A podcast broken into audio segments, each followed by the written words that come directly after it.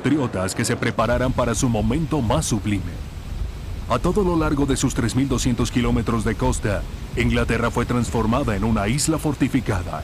Las baterías antiaéreas brotaron como maleza. Las señales de los caminos fueron retiradas para confundir a los invasores alemanes. Hitler estaba desconcertado por la terquedad de Churchill y el 16 de julio descartó la diplomacia. Antes de invadir a Inglaterra, la Real Fuerza Aérea debía ser destruida. Tal misión fue puesta en manos del flamante líder de la Luftwaffe, Hermann Göring. Göring se sintió encantado por el reto. La batalla que se avecinaba se decidiría en el aire y cuando Inglaterra cayera, él sería quien recibiría el crédito.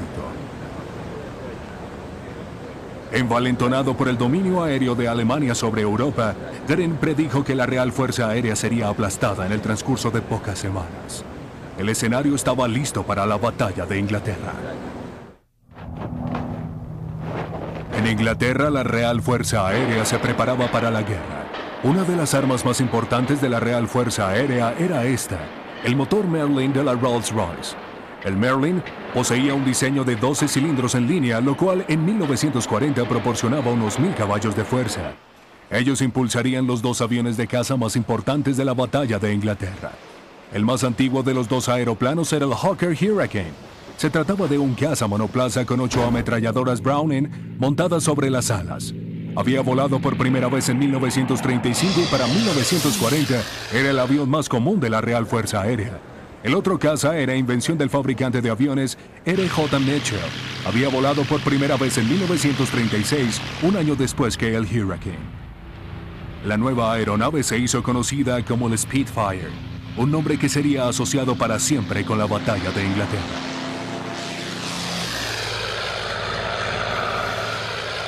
Pero la clave de la defensa británica era una nueva invención, el radar. Para 1939, una cadena costera de 20 estaciones de radar daban aviso sobre aviones enemigos que se aproximaban desde el sur y el este. Todos los contactos del radar eran transmitidos al cuartel general de comando de casas, donde mujeres auxiliares de la Fuerza Aérea seguían la acción sobre grandes mapas de mesa. Aunque la Luftwaffe escogiera dónde y cuándo atacar, la Real Fuerza Aérea siempre los vería venir. En Francia, los pilotos alemanes se preparaban para la guerra. Sus victorias sobre Europa los llenaban de confianza. Su número era mayor que el de sus oponentes ingleses, pero su trabajo constituía un reto superior.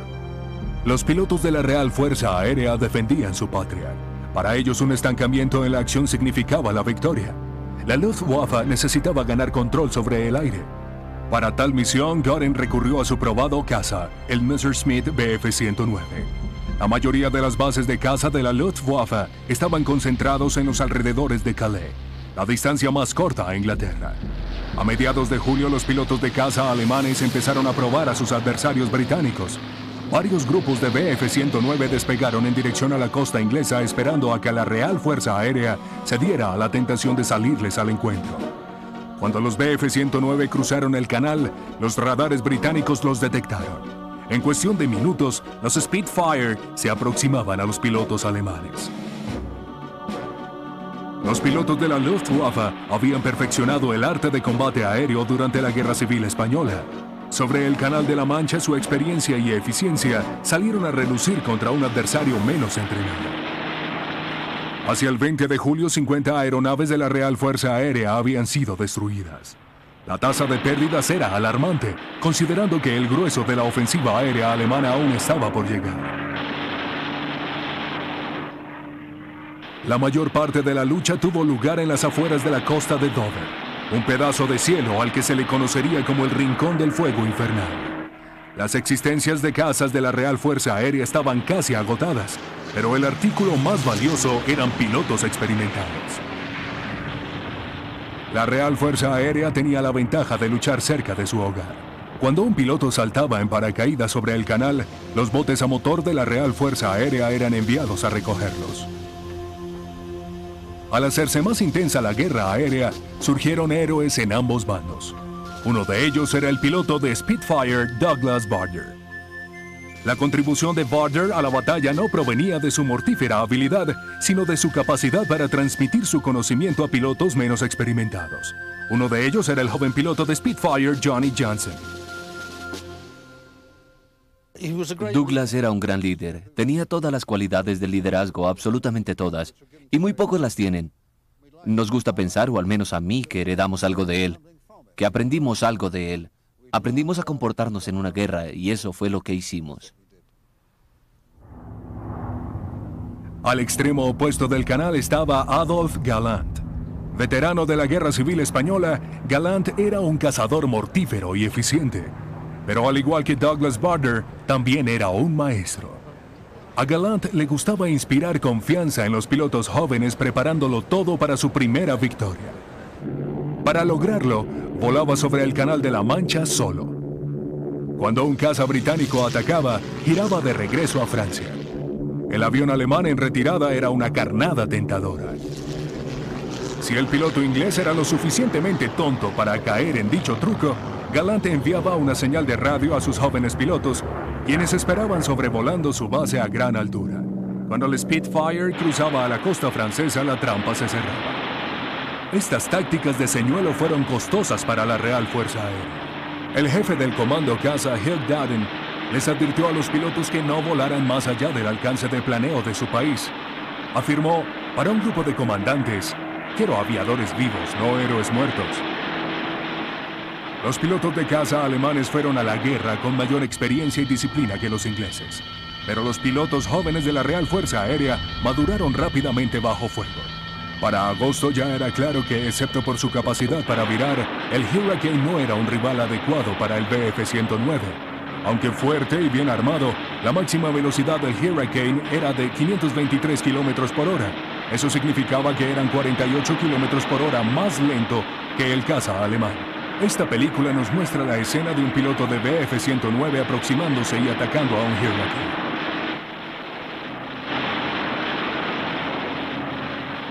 Si bien los Hurricanes podían ser más lentos y menos maniobrables que los Spitfire, eran mucho más numerosos. Su proporción entre sí era de casi de 2 a 1.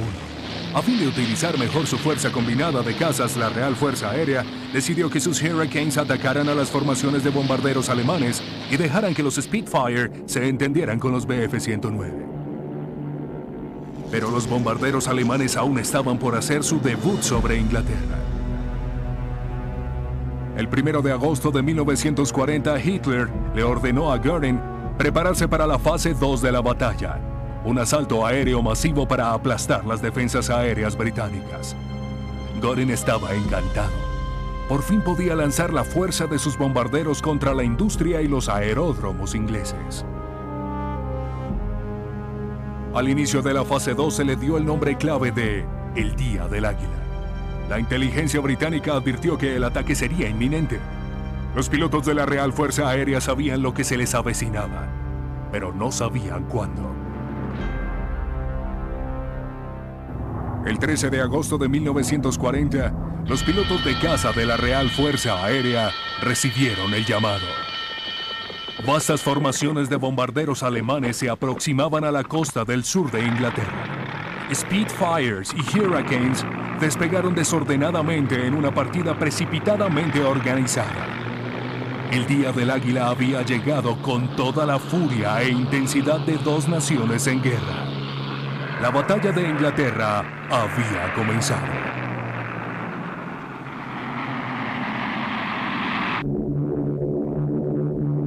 Sobre el Canal de la Mancha, 40 Stukas J-197 se dirigían a la ciudad de Southampton. Los lentos bombarderos eran escoltados por un escuadrón de BF-109. La formación fue ubicada por un grupo de Spitfire que volaba sobre ellos. Con el sol de la tarde a sus espaldas, los pilotos de los Spitfire atravesaron la escolta de cazas y atacaron salvajemente a los vulnerables aviones de bombardeo.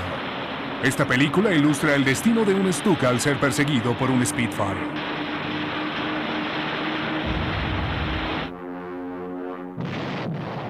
Nueve de los bombarderos fueron derribados y los demás regresaron maltrechos a Francia. Los comandantes alemanes aceptaron que los Stuka no eran rivales para los Spitfire. El civilante bombardeo que sembró la devastación en Europa fue retirado de la batalla de Inglaterra. Los Bf-109 alemanes permanecieron como los más mortíferos adversarios de la Real Fuerza Aérea. Pero a medida que la Luftwaffe incrementaba su ofensiva, quedaba expuesta la mayor debilidad de este caza. Su alcance ilimitado solo le permitía a los pilotos luchar durante 20 minutos sobre Inglaterra. A fin de proporcionarles una protección de mayor alcance a sus bombarderos, Hermann Göring recurrió al bimotor destructor ME-110. El destructor poseía el doble del alcance del 109, pero también era más lento, menos maniobrable, y su tamaño lo convertía en un blanco fácil. Su rendimiento contra los Spitfire se ilustra mejor en esta película tomada con una cámara montada sobre un destructor. Aquí el alemán persigue al Spitfire sobre la línea costera británica. Justo cuando parece tener al piloto inglés en su mira, el Spitfire simplemente se aleja.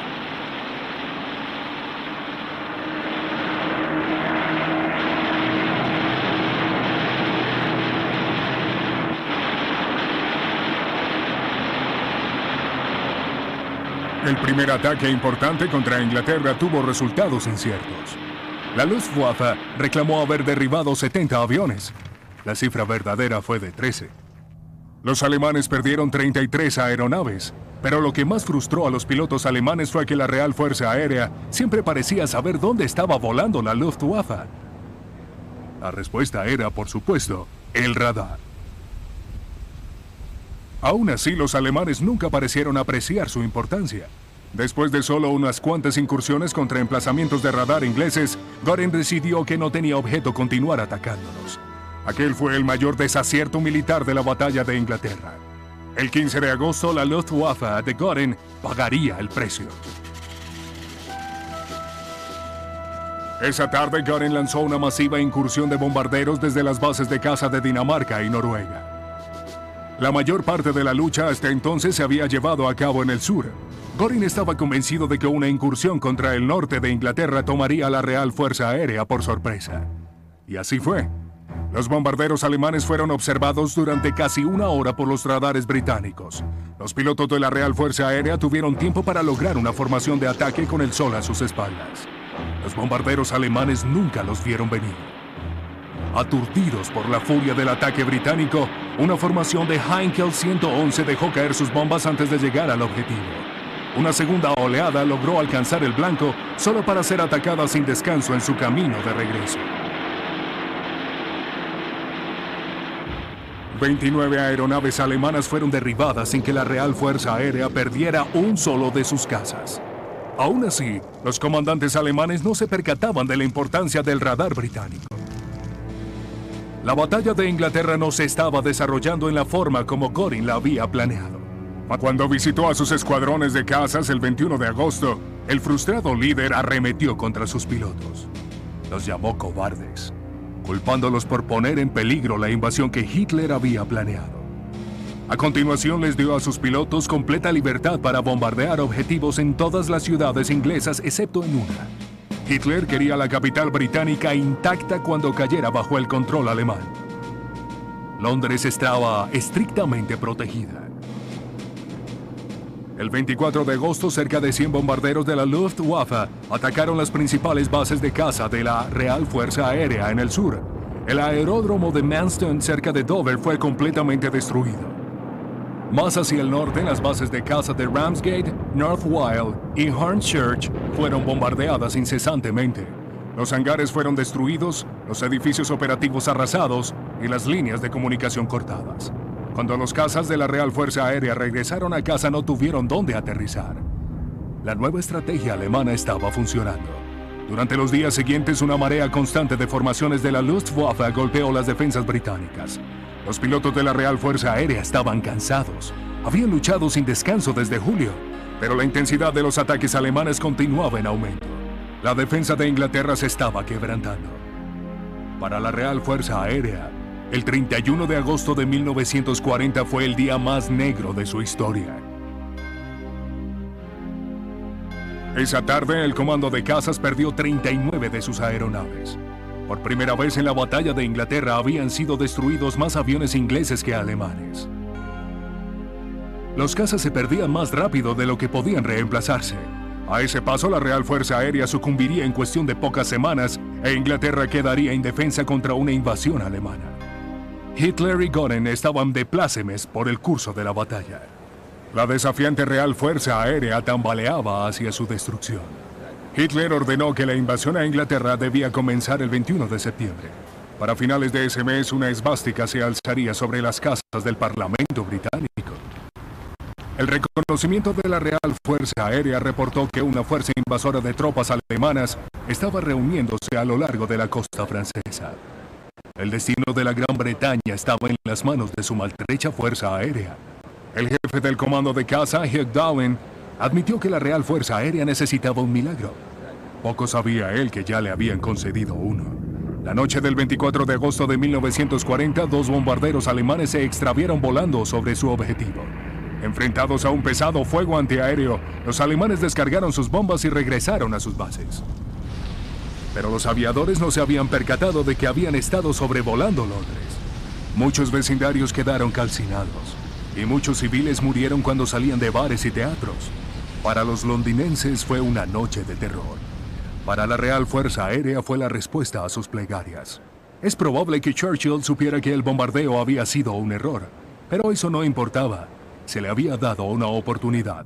La noche siguiente, un escuadrón de bombarderos de la Real Fuerza Aérea partió hacia Berlín.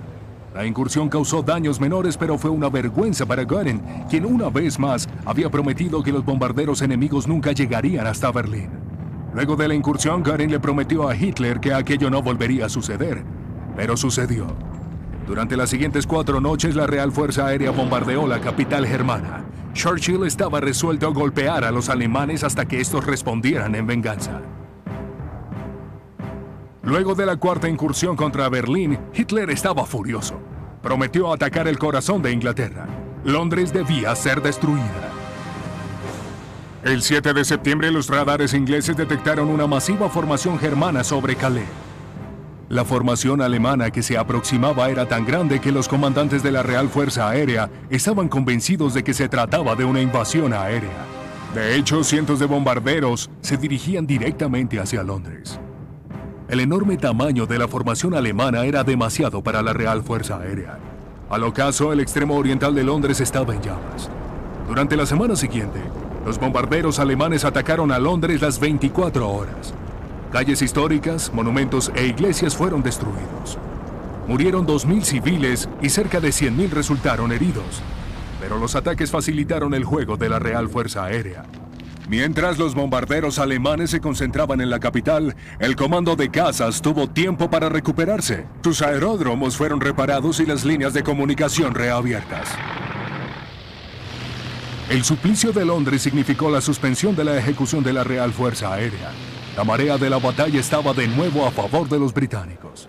Pero Hermann Göring estaba convencido de que Inglaterra estaba al borde del colapso el domingo 15 de septiembre ordenó una última gran incursión sobre la Gran Bretaña. Les aseguró a sus cansados aviadores que un golpe final sometería por completo a los británicos. La incursión comprendía 400 bombarderos alemanes y cerca de 700 aviones de caza. Una vez más, el objetivo era Londres.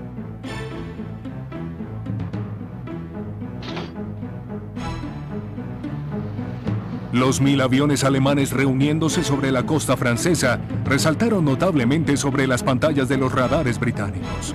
El comando de caza recurrió a todo lo que tenía para la batalla. Se enviaron cerca de 300 Spitfires y Hurricanes para recibir el peso de la Luftwaffe. Fue el clímax de una larga pugna veraniega. El momento decisivo de la batalla de Inglaterra por fin había llegado.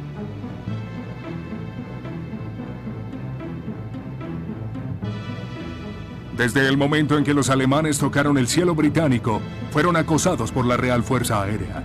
Como siempre, los Spitfires se encargaron de los cazas, mientras que los Hurricanes lo hacían con los bombarderos. Este choque monumental involucró a cientos de pilotos de ambos bandos y pronto el claro cielo otoñal quedó marcado con los rastros en espiral del humo de los cazas alemanes y británicos.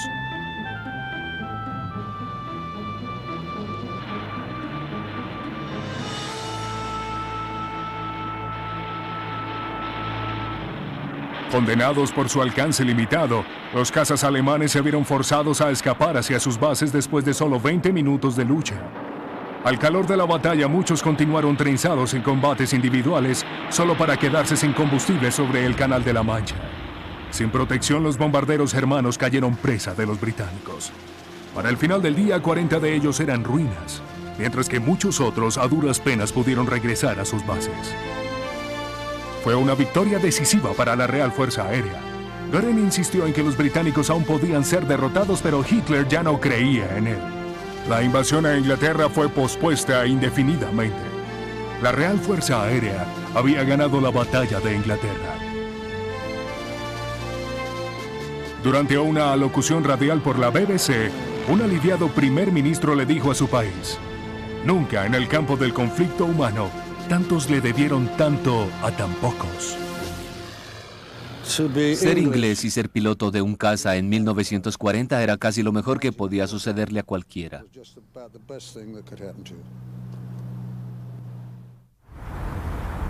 Habiendo vencido en la batalla de Inglaterra, la Real Fuerza Aérea finalmente pudo ver más allá de sus cielos nativos. La isla británica de Malta era un punto de apoyo vital en el Mediterráneo. Situada entre la Italia de Mussolini y la Libia controlada por Alemania, no era ninguna sorpresa que hubiera estado sitiada desde el principio de la guerra. Durante dos años, un pequeño pero valiente grupo de pilotos de Hurricane había logrado mantener la isla bajo el control británico. El reabastecimiento de Malta se llevaba a cabo desde la Plaza Fuerte Británica de Gibraltar. Los cazas ingleses que llegaban en cajas eran ensamblados y puestos a bordo de un portaaviones. Desde aquí los convoys británicos navegaban a través de las hostiles aguas del Mediterráneo. En junio de 1942, un portaaviones de la Marina Real, cargado con Spitfires, partió hacia la sitiada isla. El recorrido de 1800 kilómetros se realizó a través de un peligroso corredor de atacantes alemanes e italianos. Varios buques fueron hundidos, pero el portaaviones logró entregar sus Spitfires. Con Malta ahora protegida, los aliados centraron su atención en el norte de África, en manos de Alemania. En noviembre de 1942, una fuerza de asalto aliada desembarcó en Argelia y Marruecos. En la ciudad porteña de Argel, una unidad de abastecimiento de la Real Fuerza Aérea tomó tierra y estableció un aeródromo. Poco tiempo después, un escuadrón de Hurricanes voló hacia allí desde Gibraltar. El objetivo de los aliados era envolver a las fuerzas alemanas y expulsarlas del continente. En su camino se atravesaban los formidables vehículos blindados del zorro del desierto de Alemania, Erwin Rommel. El Hurricane de la Real Fuerza Aérea que había defendido los cielos ingleses fue modificado para vérselas con los tanques de Rommel. Se le armó con dos ametralladoras que tenían blindaje de 40 milímetros montadas sobre cada ala. A los escuadrones de Hurricane se les unieron los Tomahawks P-40 estadounidenses entregados a la Real Fuerza Aérea, bajo estipulaciones de préstamo o arriendo. Los áridos desiertos de África del Norte dejaron a las fuerzas de Rommel sin lugar donde ocultarse. Los pilotos estadounidenses y británicos acosaron a los convoys alemanes forzando a los tanques de Rommel a dirigirse al norte. Para la primavera de 1943, el ejército alemán se hallaba en completa retirada. Cuando los soldados aliados avanzaron hacia el Mediterráneo, pasaron con dificultad por sobre las ruinas causadas por el ataque aéreo aliado. Para mayo, África del Norte se hallaba bajo el control aliado. En los cielos de Europa, dos viejos adversarios continuaban su pugna por la supremacía aérea. Pero mucho había cambiado desde la batalla de Inglaterra. Para 1941, los pilotos de la Real Fuerza Aérea incursionaban diariamente sobre la costa francesa. Ahora eran los alemanes los que estaban a la defensiva. La guerra había madurado a los aviadores británicos. Sus tácticas se habían refinado, como sus aeronaves. El Spitfire 5, que se ve aquí en la persecución de un hispano 109 con distintivos alemanes, se había convertido en el caza estándar de la Real Fuerza Aérea. El mayor adelanto del Spitfire 5 era su poder. El nuevo motor Merlin le proporcionaba 1.400 caballos de fuerza, 400 más que su predecesor. El 5 era considerado a menudo el más fácil de volar de todos los Spitfire. En 1941 dicho avión superaba en la lucha a sus oponentes alemanes, pero su supremacía estaba a punto de serle arrebatada. A finales de 1941, los alemanes dieron a conocer el Focke-Wulf 109. Este mortífero caza cambiaría la marea de la guerra aérea, iniciando una vez más una frenética carrera por la superioridad en el aire. El Focke-Wulf era producido en secreto. Ni siquiera le fue entregado a la Luftwaffe. Estaban los británicos al tanto de que un adversario letal estaba a punto de emerger. En septiembre de 1940, varios pilotos de la Real Fuerza Aérea reportaron haber avistado a un nuevo avión de caza alemán. Dichas afirmaciones fueron desestimadas por la inteligencia británica. Luego, Spitfire regresó a la base con una película que mostraba un nuevo caza alemán con motor radial. Pronto, tales encuentros se volvieron más comunes y la Real Fuerza Aérea se familiarizó cada vez más con el Focke-Wulf 109. El Focke-Wulf era muy superior al Spitfire 5 en casi todos los aspectos.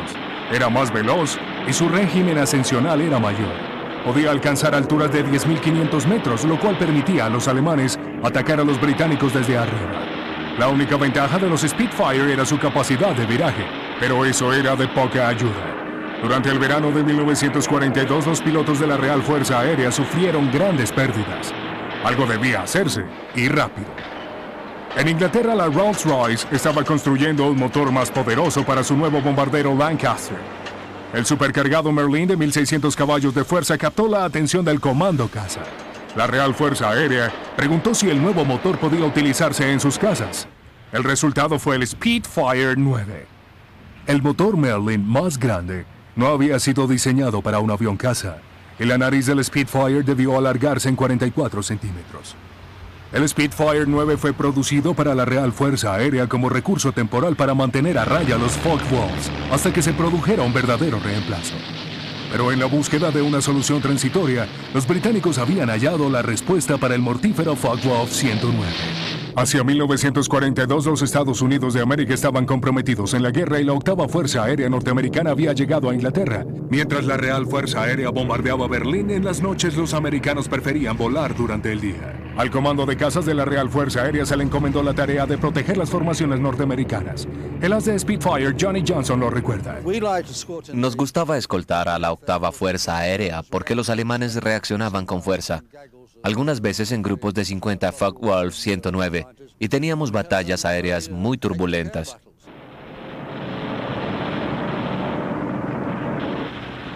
Las fortalezas voladoras B-17 estaban provistas de torretas de artillería. Las tripulaciones americanas luchaban por sus vidas y tenían la reputación de disparar a cualquier casa que se aproximara. Los pilotos de Spitfire decidieron crear un escudo protector a casi dos kilómetros de distancia de los B-17. Cuando un caza alemán lograba pasar, se los dejaba a los artilleros americanos.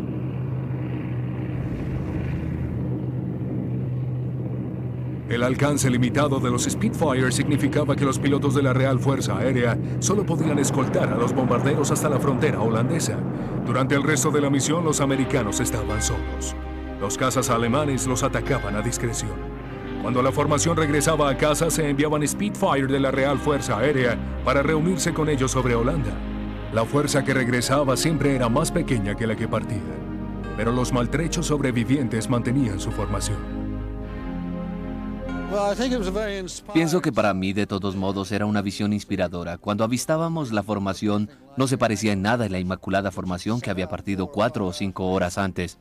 Volvían con sus grandes agujeros, algunos rezagados, los motores humeantes. Los alemanes siempre dedicaban su atención a los rezagados, pero ellos continuaban a paso lento y mantenían su formación. En junio de 1944, los cazas británicos y estadounidenses limpiaron los cielos de Normandía. La liberación de Francia había comenzado. El asalto británico se concentró en el flanco oriental de Normandía. Los norteamericanos desembarcaron al occidente. En los días siguientes, las defensas alemanas fueron obligadas a retirarse. Los aeródromos fueron asegurados y pronto los cazas británicos estuvieron listos para aterrizar en Francia. En 1944, el as británico Johnny Johnson había sido ascendido al rango de capitán de grupo. Ahora comandaba un ala de pilotos de caza canadienses. El 10 de junio, Johnson y sus hombres hicieron historia al convertirse en los primeros pilotos aliados en aterrizar en Francia. Dos días después, Winston Churchill se convirtió en el primer líder aliado en posar sus pies sobre Normandía. Agitando un cigarro, el triunfante primer ministro se reunió con sus fuerzas. Winston Churchill vino a vernos en Normandía. Llegó y nos estrechó las manos. Nosotros teníamos un poco de buen brandy martel. Así que le dije que si podíamos colocar una caja en su avión para que se lo llevara a Inglaterra. Él nos dijo que a pesar de todos los rigores y las tribulaciones de la guerra, nunca le había faltado una copa de brandy. Nos dijo que la conserváramos para nosotros. Los pilotos aliados celebraron su exitoso regreso a Europa, pero la guerra estaba lejos de haber terminado.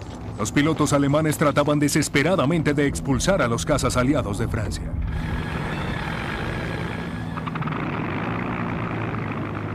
Johnny Johnson y sus pilotos canadienses se enfrentaron a la Luftwaffe en salvajes batallas aéreas sobre Normandía. Pero a los pilotos hermanos les faltaba la disciplina de los hombres que habían luchado sobre la Gran Bretaña. Durante uno de los combates el equipo de Johnson derribó siete alemanes sin perder un solo Spitfire. Después del combate el comandante de la Real Fuerza Aérea, Harvey Broadhurst, visitó el aeródromo con el general del ejército británico Bernard Montgomery. Broadhurst le dio instrucciones a Johnson para que le hablara al general acerca de su éxito. Entonces Montgomery me dijo, él era un hombre pequeño, pero intenso. Me preguntó, ¿y tú qué hiciste? Le conté que habíamos trabado combate con un grupo de 109 y que habíamos derribado a siete de ellos. Él deseó que yo hubiese contado que había derribado a siete tanques Tigre, porque ese era su dolor de cabeza en ese momento. Montgomery tenía razón. Se necesitaban destructores de tanques más que cazas. Para ello, la Real Fuerza Aérea recurrió a los mortíferos Hawker Typhoon. Los oficiales de la Real Fuerza Aérea utilizaban tanques especialmente equipados. Cuando los aliados se encontraban con los vehículos blindados alemanes, el controlador de tierra llamaba a los atacantes. Los pilotos de los Typhoon esperaban a 600 metros de altura sobre el campo de batalla. Cuando recibían el llamado, se abalanzaban sobre el enemigo.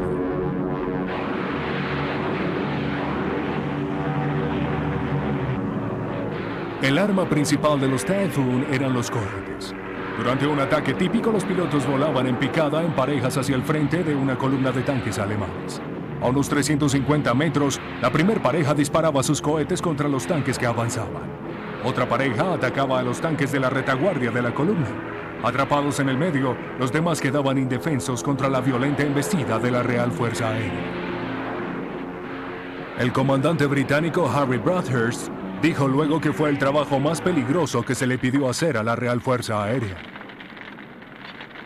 Pero que los aliados lograran entrar a Francia fue también muy importante. Habían pasado cuatro años desde el bombardeo a Londres y Alemania estaba preparando una nueva forma de aterrorizar a los británicos. La bomba voladora B-1 apareció por primera vez sobre Londres el 13 de junio de 1944. La ojiva sin piloto lucía y sonaba distinto a cualquier otro objeto aéreo. Pero los londinenses pronto aprenderían que el zumbido distintivo del motor de reacción de la B-1 no era ni remotamente espeluznante como el silencio que le seguía. Cuando el motor se apagaba, la bomba caía sobre la ciudad. Las B-1 eran lanzadas desde rampas en el norte de Francia. No tenía precisión para destruir objetivos específicos, pero eso no importaba. Las bombas voladoras eran armas de terror, diseñadas para sembrar la devastación en la población civil. Para Inglaterra había tres formas de tratar de detener las B-1. Artillería antiaérea, una red de globos y cables y los cazas de la Real Fuerza Aérea. El mismo sistema defensivo que había salvado a la Gran Bretaña en el verano de 1940 se utilizaba para rastrear a las B-1.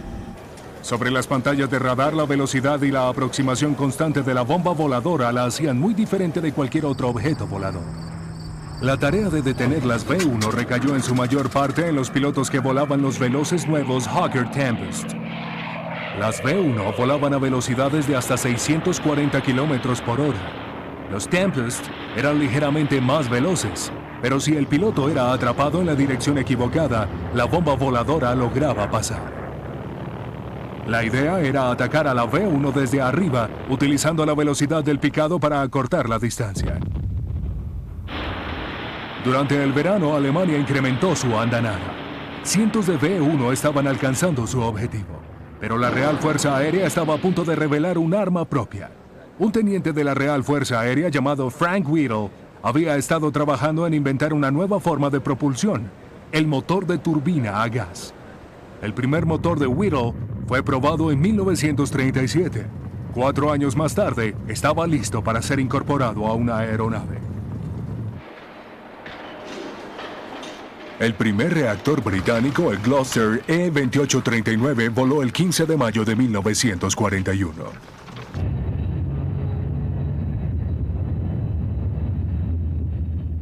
El avión de Whittle era experimental, pero los conocimientos que proporcionó allanaron el camino para el primer caza jet británico, el Gloucester Meteor. El Meteor entró al servicio de la Real Fuerza Aérea en julio de 1944 justo a tiempo para enfrentarse a las bombas voladoras hermanas. Los ataques alemanes se incrementaron firmemente durante el verano y a pesar de los esfuerzos de la Real Fuerza Aérea, la B-1 había cobrado la vida de miles de civiles británicos. El escuadrón de Meteor se enfrentó por primera vez a las bombas voladoras en agosto, pero gracias a la ocupación aliada de Francia, los ataques finalizaron al mes siguiente. Solo 13 de las B-1 fueron destruidas por los Meteors.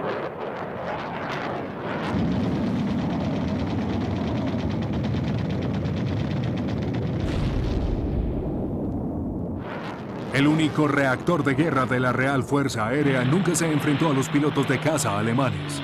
Permaneció en casa mientras los probados cazas aliados destruían lo que quedaba de la una vez poderosa Luftwaffe germana.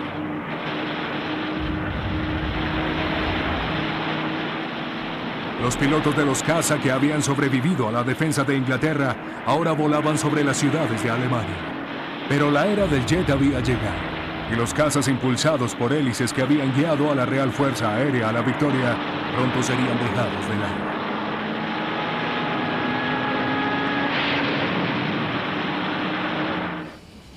En 1946, la Real Fuerza Aérea se dedicó a crear una fuerza de cazas jet. La tecnología de la que Frank Whittle era pionero sentó las bases sobre las cuales crecería la Real Fuerza Aérea. Pero la guerra había dejado a Inglaterra con poco dinero para gastar en una nueva aeronave, y tanto el Gloucester Meteor como el Vampiro de Havilland permanecieron como los aviones de caza estándar durante varios años. Pero había un nuevo conflicto en el horizonte, y pronto estaría la Gran Bretaña de nuevo en la línea de batalla. En 1949 se formó la OTAN, forjando una alianza militar para la protección de Europa Occidental. Por primera vez desde el final de la Segunda Guerra Mundial, la Real Fuerza Aérea necesitó mirar hacia el exterior. Pero esta vez el enemigo se encontraba detrás de una cortina de hierro. El comando de caza se vio arrastrado a una competencia silenciosa contra una amenaza desconocida. Sus líderes no sabían cómo se lucharía la siguiente guerra, solo que cuando llegara sus pilotos necesitarían mejores aviones de caza. La vanguardia del comando de cazas durante los años 50 fue el elegante Hawker Hunter, este se convertiría en el caza más perdurable de la Guerra Fría, pero no en el más poderoso. En 1960, el supersónico Lightning de la Real Fuerza Aérea se apoderó de los cielos. El poderoso monoplaza fue el heraldo de una nueva era para la Real Fuerza Aérea. Fue el primer y único caza capaz de volar el doble de la velocidad del sonido. Aunque contaba con un cañón de 30 milímetros, el Lightning también fue el primer diseño en utilizar misiles como arma principal. Los días de los artilleros habían terminado. El Lightning fue el primer caza moderno de la Real Fuerza Aérea y sin embargo fue el último en ser diseñado y construido por entero en la Gran Bretaña. Convención de Armas Tácticas, Lossiemouth, Real Fuerza Aérea, Escocia del Norte. Estas aeronaves son los Tornado F-3, el único caza dedicado de la Real Fuerza Aérea. Los pilotos de los caza Tornado pertenecen al undécimo grupo de la Real Fuerza Aérea. La orgullosa historia del undécimo grupo se remonta a la valiente defensa de la sitiada línea costera británica durante la batalla de Inglaterra. Mucho ha cambiado en los últimos 50 años, pero para los pilotos de caza la búsqueda de la superioridad aérea todavía es un escurridizo y perdurable reto.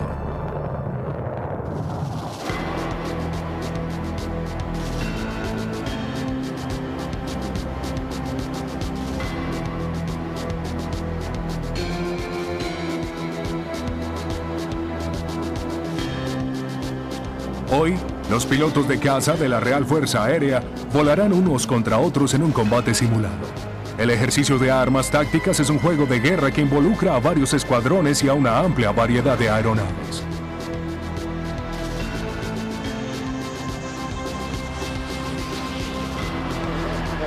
Al igual que el Tomcat F-14 norteamericano, el Tornado F-3 posee un diseño de alas giratorias. Para maniobrabilidad y manejo de bajas velocidades, las alas se desplazan hacia adelante en un ángulo de 25 grados. Pero cuando se requiere velocidad, las alas se mueven hacia atrás a 68 grados.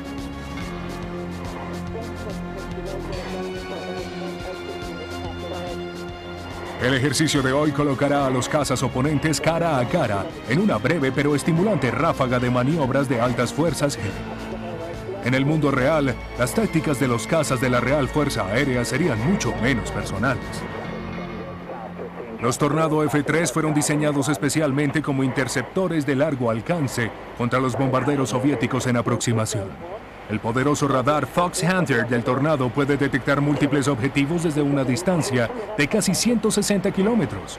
En combate a corta distancia, las alas ajustables del F-3 le permiten una combinación ideal de velocidad y agilidad. El resto depende del piloto. Durante un combate verdadero, el piloto del F-3 puede lanzar su misil Sidewinder A9L de corto alcance. Pero lo ideal es que el misil Skyflash montado en el fuselaje inferior evite que el enemigo nunca se acerque a una distancia tan corta.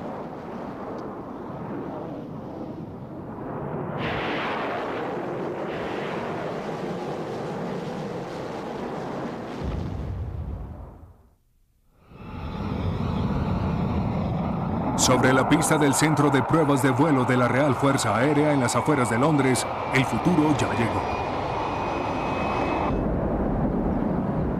Aquí tienen al Eurocasa 2000, el próximo caza de alto rendimiento de la Real Fuerza Aérea.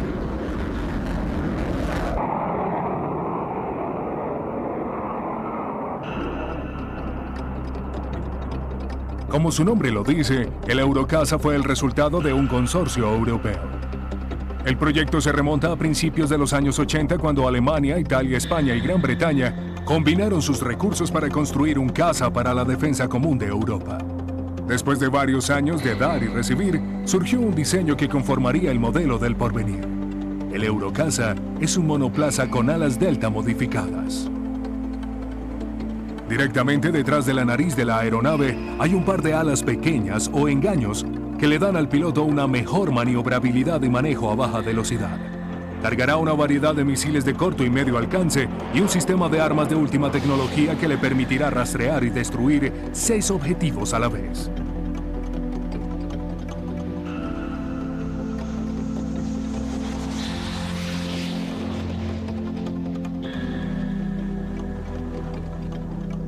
Eurocasa 2000 está programado para entrar al servicio con la Real Fuerza Aérea a comienzos del próximo siglo. Cuando lo haga, la antorcha pasará a una nueva generación. Hombres y mujeres de la Real Fuerza Aérea, quienes portarán el orgulloso legado de ser unos pocos.